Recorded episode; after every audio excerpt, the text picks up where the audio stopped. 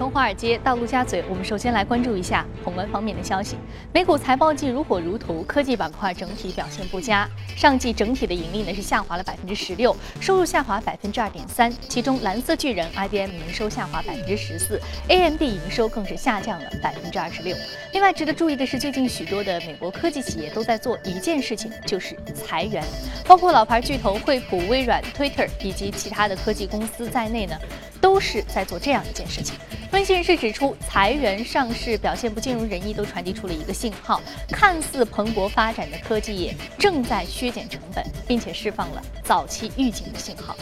经合组织日前发布报告，呼吁各国政府在开发颠覆性前沿技术方面保持长期投资。报告显示，自2010年以来，不少经合组织国家减少了政府投入的研发经费。报告指出呢，发达国家削减研发支出已经威胁到了自身的科研系统。数据显示，二零一五年，美国、日本、韩国在提供公共投资研发先进材料、保健卫生、信息通信等领域的颠覆性技术方面遥遥领先。金砖国家等新兴经济体的前沿科技投入正在增长，其中中国较为显著。对冲基金研究公司周二发布的报告显示，全球对冲基金行业三季度管理资产缩水九百五十亿美元至二点八七万亿美元，降幅为百分之三点九，损失呢创下了自零八年金融危机以来的最大。那造成这一情况的主要原因是对于中国经济减速的担忧，大宗商品价格暴跌和美联储加息可能引发的市场动荡。那与此同时，三季度全球对冲基金净流入资金仅五十六亿美元，较二季度的二百一十五亿美元和一季度的一。一百八十二亿美元大幅下降。世界银行在二十号发布的一项研究报告当中，预计受到原油价格预期下降的影响，今年全球能源价格将比二零一四年平均下降百分之四十三。报告预计，受到全球经济增速放缓、原油储备高企以及伊朗原油出口有望解禁等因素的影响，二零一五年原油价格将会降至每桶五十二美元，低于该机构今年七月预计的每桶五十七美元。好，刚刚我们浏览完了宏观方面的消息，接下来我们来关注一下隔夜美股三大指数的一个收盘表现。我们看到，他们的收盘呢都是出现了下挫，但是呢下挫幅度并不是非常大。那具体来看一下，道琼斯工业平均指数呢收盘是微幅下挫了百分之零点零一，纳斯达克综合指数下跌百分之零点五，标普五百指数收跌百分之零点零四。好，接下来马上关注到的是第一财经驻纽约记者米歇尔于在收盘之后给我们发回的报道。高峰期，本周有超过一百一十家公司公布企业财报，道指成分股 IBM 的周二跌势是扩大至了百分之五，拖累了今天的大盘走势。经济数据面，美国商务部报告表示，美国九月新屋开建数据是增长了百分之六点五，年化数字攀升至一百二十一万栋，创下了近八年来的新高。IBM 公布的2015年第三季度财报显示，公司第三季度的营收与去年同期相比大跌百分之十四。IBM 的 CEO 表示，新兴市场需求衰退是本季度营收下降的一个主要原因。第三季度 IBM 来自中国市场的营收是下降了百分之十七，巴西、俄罗斯、印度和中国几大新兴市场合计营收下降百分之三十。Verizon 宣布了第三财季的盈利超出市场预期，股价在今天持续走高，目前超过百分之一，主要是得益于公司 4G 智能手机更新的提高，以及 FIOS 业务的增长反弹。联合技术报告受到了外汇变动的影响，是净利润出现了下降。该公司还公布了一项120亿美元的股票回购计划。好的，非常感谢没事鱼给我们带来有关于市场方面的一个消息的汇总。这里是正在播出的从华尔街到陆家嘴，我们看到目前的油价也是出现了一定的筑底的迹象。但是未来一旦包括原油的出口禁令解决的话，伊朗原油出口禁令解决的话，会不会油价又出现进一步的震荡呢？在今天的节目当中，我们来重点聊一聊这方面的话题。马上进入到今天的节目。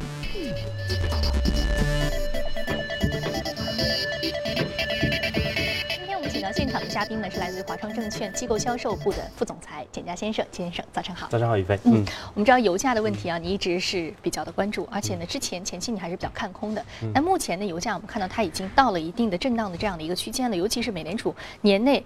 加息的这个预期正在逐渐的减弱，再加上美国经济数据也并不是非常好。刚刚我们还看到有一些科技公司正在裁员啊。那在你看来，目前油价算不算已经是到了一个筑底的状态呢？对，其实我们上周的节目已经说过了，其实整个原油的价格，我们认为目前原油价格已经基本上接近了一个底部的区域。那这主要是因为之前的整个的一个战争情绪的影响，以及潜在的一个减产的一个动作所导致的。其实我们看到今天。也就是今天将会举举行一个比较重要的会议，也就是欧佩克，它会举行一个特别的会议，决定是不是减产。对，来呃，就是各个的主要的一个产油国会坐下来来讨论这个减产的一个可能性。Finally，终于终于欧佩克对，终于开始采取了一个采取这样的一个行动。但是我们看到，其实这次会议啊，因为之前并没有。比较强的，他对媒体并没有很很多的一些声音啊，也相对比较低调。那么，也呃，因此我们说，我们并不认为说在这一轮会议上就会达成实质性的一个减产的动作。但是，呃，可以确定的就是，目前整个的一个减产已经在进啊，已经上升到了这个议事日程啊，而且。因为我们说，其实这个整个的一个持续低迷的油价啊，对于很多的产油国已经构成了实质性的一个影响。比如说，我们看到这次会议。它的一个倡导国，也就是委内瑞拉啊，委内瑞拉也是完全也是一个非常依赖石油出口的这样一个国家。那我们看到它的由于油价的一个低迷，它国内的整个的一个委内瑞拉的货币，也就是呃玻利瓦尔，是在黑市中已经下跌了百分之九十。那么这直接导致它当当地国家它的整个的一个基本的生活物资的一个进口都出现了问题，而且它国内的一个货币危机还在不断的一个恶化。因此我们说。这个啊是有它有非常强的动力啊，来希望啊全球的这样的一个国家来进行一个减产啊。另外，我们看到值得关注的就是这次不只是说欧佩克的成员国是参加这次会议，一些非欧佩克的主要的产油国，比如像俄罗斯、巴西、墨西哥啊，也都是这个应邀是参加了这样的一次会议。因此，我们说虽然说可能这次会议上并不一定会达成实质性的协议，但是。在未来的某一个时间点，我们可能会看到这个真的联合的减产的动作的出现啊，因此我们说啊，这样的一个啊潜在的一个预期，对油价也会形成一定的支撑。嗯，好，这个潜在的预期啊，非常重要的就是这个会议可能能够达成实质性解决方案的可能性呢，不是非常的大。嗯，但是呢，它的这样一个动作很有标志性的意义。嗯，呃，但是在未来还有一个非常重要的事件，就是伊朗的。呃，石油出口的一个解禁，嗯，可能会增加全球的石油供应量，嗯嗯，那这个问题你怎么看？对，伊朗，伊朗这个很有意思啊。你看，伊朗其实它的石油部长一直是强调说，别的国家要进行减产，然后整要维持整个油价在七十美元到八十美元一桶的一个水平，这对伊朗当然是有利的。但问题是说啊。为什么别的国家要把市场份额让给你？其实这次油价大幅下跌，我们说最主要的还是因为啊，以这个最大的产油国，也就是沙特阿拉伯，它是为了争夺这个市场份额啊，他不愿意放弃他的市场份额，所导致的这样的一个供给的一个大量的一个增加啊。所以我们说这个虽然说欧佩克是一直有一个规定，说每天三千万桶的这样一个原油的一个上限，但是其实我们说它的一个产量是一直是超过这样的一个上限，嗯，远远超过它的一个实际。所以需要大家。坐下来来进行一个谈判。嗯，所以说这个石油的问题呢，我们讨论了非常的久啊，确实是在于这个供应端是不是能够减产，来抑制整个的这个工艺出口啊，供过于求的格局能不能改变啊？这是油价。上升或下降非常重要的一个决定性的因素呃。另外，我们其实看到，包括美联储加息预期呢，我们现在已经讨论，之前讨论非常多，但现在大家普遍是觉得这个预期是越来越淡了，而且已经临近年底，快要到圣诞节了。呃，再加上目前美国的经济数据并不是非常的好，再加上企业是裁员啊、削减成本。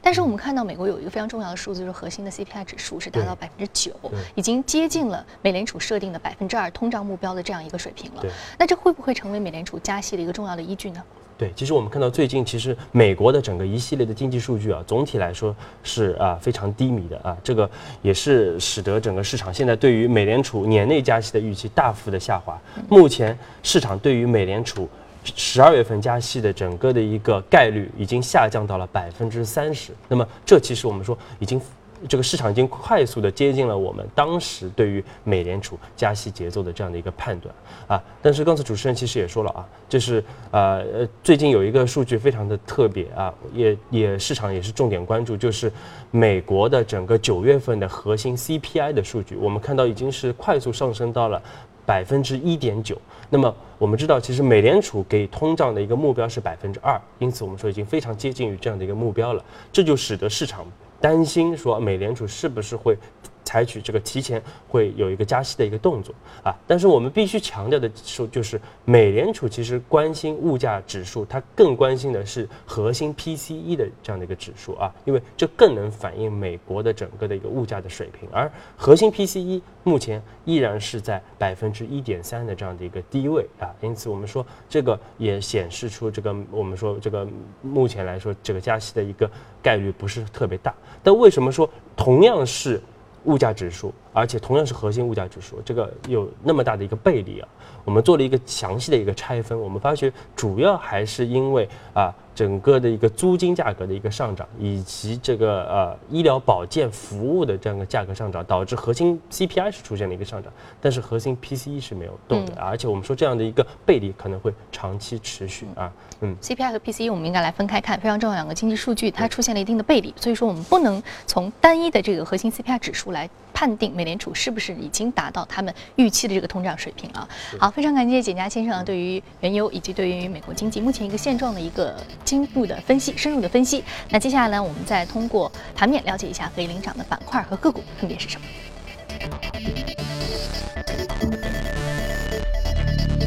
首先看到是工业品、公用事业、金融，还有基础材料，还有消费品是领涨的板块。另外再来关注到的是个股方面，个股方面来自于污染处理、个人服务、油气、家装，还有综合服务的板块的个股是领涨的。那今天我们要说的是这个 Energy Recovery，是污染处理板块上涨幅度达到了百分之一百九十七点五六，目前的价格是七点二三美元每股啊。我们看到这个价格是非常的高的，是呃目前呢是处在了一个上涨百分之两百的一个异动的格局。嗯，对，这个涨幅非常明显啊。我们说，我们再简单介绍一下，也是一家呃比较有特色的公司啊，Energy Recovery 啊，它总部位于美国的特拉华州。那么它是全球整个能量回收领域的这样的一个龙头的企业。那么通过它的这样的一个专利的一个技术，可以帮助它的客户工业企业来大幅提升它的一个能量的一个使用的效率，从而来减低运营的成本。那么昨天出现接近百分之两百的一个涨幅啊，也是因为它是获得了全球油服龙头四轮被卸的这样的一个大单。那么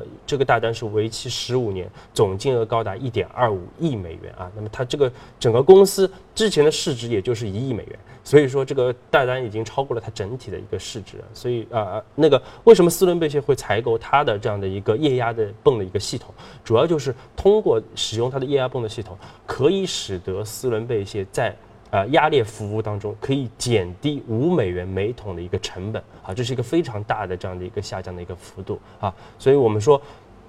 这个公司大家还是比较看好的，因此这个股价也有很明显的表现。那么在刚才也说过油价，其实在这个低迷的油价的一个环境之下，一方面是产油国是啊要继续的这个坐下来谈判来进行一个供给的一个减少，那么另外我们说啊这个通过一些技术的一个更新，也可以间接的啊或者直接的来。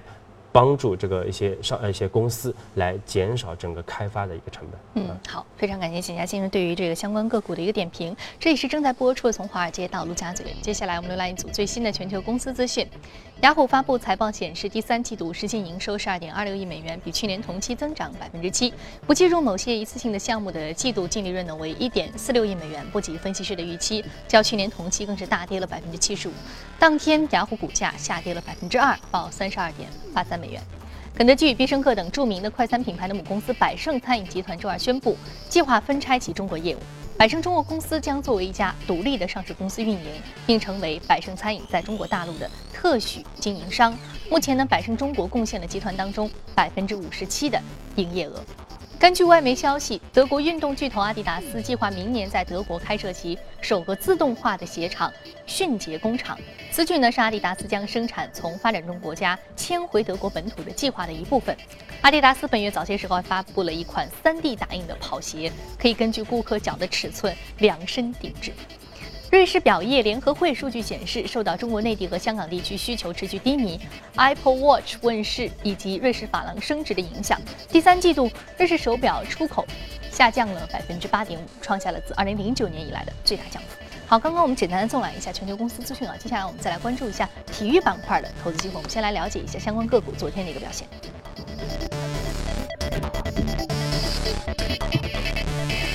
是麦迪逊广场花园，是体育板块个股上涨幅度百分之一点三三。那由于时间关系，另外一个 DR Hort 这个房地产个股呢，我们今天先暂时不说。那下次我们再来聊这个话题。我们先来说说这个麦迪逊广场花园体育板块啊。我们知道，其实去年十月份你就开始推荐了体育板块了。那整整一年呢，其实体育板块我们看到它是一个新兴板块，非常的活跃。那 A 股当中表现最为活跃而且持续性非常强的一个板块。那么在目前又有哪些最新的催化剂，跟我们分享一下好吗？对，其实呃，真的是我们推荐体育板块整整一年啊，我们看到这个。但是我们说整个体育板块，我们认为整个体育板块的热度还会不还会继续持续的啊。那么先讲讲这个麦迪逊广场花园，我们看到这个呃，这这个其实一家非常新的公司啊，它成立于二零零九年。那么它原来是呃美国呃有线电视公司的旗下的一个全资的子公司。那么在二零一零年的时候，它是独立拆分出来上市，在纳斯达克上市啊啊而而因为它很快的是发展成了一个集体育。娱乐和传媒三位一体的这样的一个呃传媒的一个集团，而而且它的股价也是有非常靓丽的一个表现，四年之内上涨了百分之三百啊，非常靓丽的表现。而就在最近，我们看到，其实麦迪逊广场花园，因为股东是希望他们他的业务。更为单一啊，这和国内的这个上市公司不一样，希望业务更为单一，因此他把他的体育和传媒这两个板块是拿出来单独又重新的拆分的上市啊。十月一号刚刚开始，他的新股啊在在美国纳斯达克上市啊。我们看到这个最近股价也是非常不错的。那么从整个麦迪逊广场花园的这样的一个呃经营的状况，也可以看出整个美国体育。产业的这样一个蓬勃的发展，那么回到国内，我们一直是说，我们去年就开始说，整个国内的体育产业会有非常巨大的一个发展的空间，而且啊，这个呃应该是持续性会非常长。但目前国内体育产业主要还是一个产业结构性的一个问题。我们说啊。因为我们目前整个结构中绝大多数的比例是体育用品啊，因为整个原来制度的一个原因，而像啊体育呃赛事运营啊，包括转播啊啊场馆运营啊这样的一些体育服务的产业，这个发展则呃欠呃相相对欠发达。啊，而发达发达国家发达市场。其实它的整个的一个产业的一个比例正好是相反的。我们看到服务产业是占到了百分之七十以上啊，所以说我们说服务产业就是体育服务产业，我们认为发展空间更大。而整个体育产业到二零二五年，它的产值将达到五万亿元，因此对于啊各个子行业来说都会有很大的一个空间啊。那么另外我们说到，其实最近有一个非常大的一个催化剂，那就是我们都知道习近平主席正好在英国进行一个采访啊，带来进行一个访问，那么。其中很重要的一站就是采访那个曼彻斯特的一个城市足球啊。那么我们知道，呃，英英国足英国是整个现代足球的一个发源地啊，而目前英国也是拥有全球最健全也是最发达的整个体育赛事和。赛联赛的一个机制啊，那么习近平主席在出访之前就曾经明确提出说，我们要在五年之内在国内要建立两万个啊两万家的这样的一个体体育的呃足球学校啊，那么另外要和英国一呃在。呃，整个的一个啊，包括球队员的培养，包括啊教练的培养方面，要有一个深度的合作。因此，我们预计未来整个体育产业的一个相关的政策啊，还会有持续不断的一个推出。最后一个这个要点非常的有意思啊，习主席正在英国参加国事访问啊，这个国事访问当中非常重要的，我们看到的可能就是核电项目，还有中国高铁走出去这两个。我们之前也已经说过，对大的装备制造。但是我们看到还有包括这个体育板块，由于习主席本人非常喜欢。足球再加上中国足球，其实发展的潜力巨大，而且英国又是一个老牌足球强国，所以说这三点结合在一起的话，我们看到就是以足球为代表的体育板块，接下来还是有很多的亮点可以去挖掘的。那接下来我们再来看一下相关的 A 股标的，值得关注的呢，包括这个莱茵体育、国旅联合、道博股份、雷曼股份、华路百纳、互联呃互动娱乐，还有贵人鸟。我们看到。这个其中呢，其实不仅仅是包括的是我们刚刚所说到的这个体育板块相关的这个，我们看到有这个呃体育板块相关的这个，除了本身是涉足体育板块的，有一些这个全民体育或者说体育设施的建设。那更重要的是，刚刚我们看到麦迪逊广场花园，它属于一个体育的这样的一个场馆的一个运营商，而且刚刚我们看到像贵人鸟这样的个股，它是属于体育的服装的运营商。对，但是它也会进入一些赛事的运营，嗯，赛事的一些赞助，赞助，对，赞助这个板块。所以说这个体育板。块，我们看到之前我们讨论非常多的是一个交叉性很强，嗯，而且呢，我们看到这个体育板块，我们之前讨论非常关键的一点就是说，看到服装啊、鞋帽啊，这些都是很容易进入的一些行业。但是我们看到一些体育的核心啊，尤其是体育的创新这一方面，似乎我们还是需要去挖掘的。对，而且是特别多的。我们说啊，我们看到现在其实越来越多的有一些创新的一些赛事的一些新型新型的一些赛事的一个运营啊，包括我们一直看到，其实现在，啊，有人开玩笑，其实现在整个啊拿到上海马拉松的一个票，甚至比开车牌还要难啊。对。所以从这一点也可以看出，其实，呃，这个全民运动已经已经深入到一个人心啊。所以我们这个这个老百姓对于这个体育、对于健康的一个重视程度也在不断的一个加强。这也是我们看到，其实，在我们看到从零售的角板块这边也可以看出，传统的零售现在总体来说都是非常低迷的，唯独整个体育用品行业，这个包括阿迪达斯、耐克，包括国内的一些品牌，哎，它的增速反倒是非常的快啊。那么从这样的一个侧面，也可以反映出，由于我国对于体育产业的一个呃扶持啊，所导致的整个的一个体育相关用品的市场的一个爆发。呃，所以说非常有意思，就是说啊，最近可能这个。前一段时间啊，股市不算非常好。那这段时间我们干脆就不看盘了，我去健健身啊。我在健身上面的投入可能还比较好。那接下来呢，可能股市再好起来了啊，股市好，那我就更加有资金去购买一些新的体育装备了。所以无论是什么样的一个经济周期和阶段啊，似乎对于体育健康这个投入都是啊不会减少的。所以说这一方面的这个板块也是值值得大家去挖掘的。而且我们看到现在体育服装的这个时尚程度越来越高了，很多大牌会按照这样非常重要的一个服装的这样一个大。搭配来设计自己的新服饰，也是刺激了这样的一个消费啊。哦，其实我们刚刚看到这个麦迪逊广场花园这只个股呢，如果说我们从它本身的持有这个不动产的角度来说的话，其实它还是和房地产板块有一点点沾边的。因为我们知道，其实我们之前有讨论过啊，就是说对于这个体育场馆的运营，还有对于本身这个不动产的运营，其实说呃。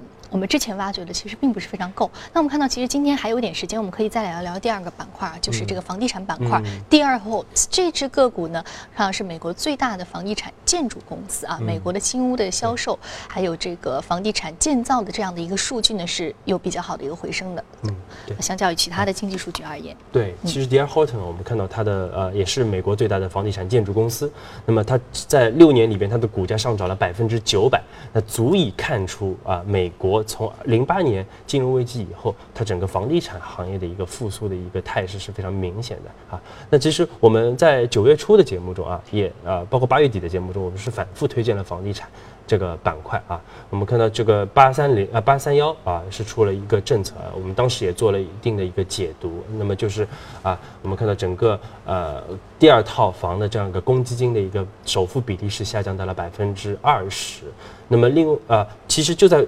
不到一个月以后，我们看到九三零今年九九月三十号又是出了房地产的一个新政啊。那么在这样的一个这个四部委发布的一个新政啊，规定说我们整个的一个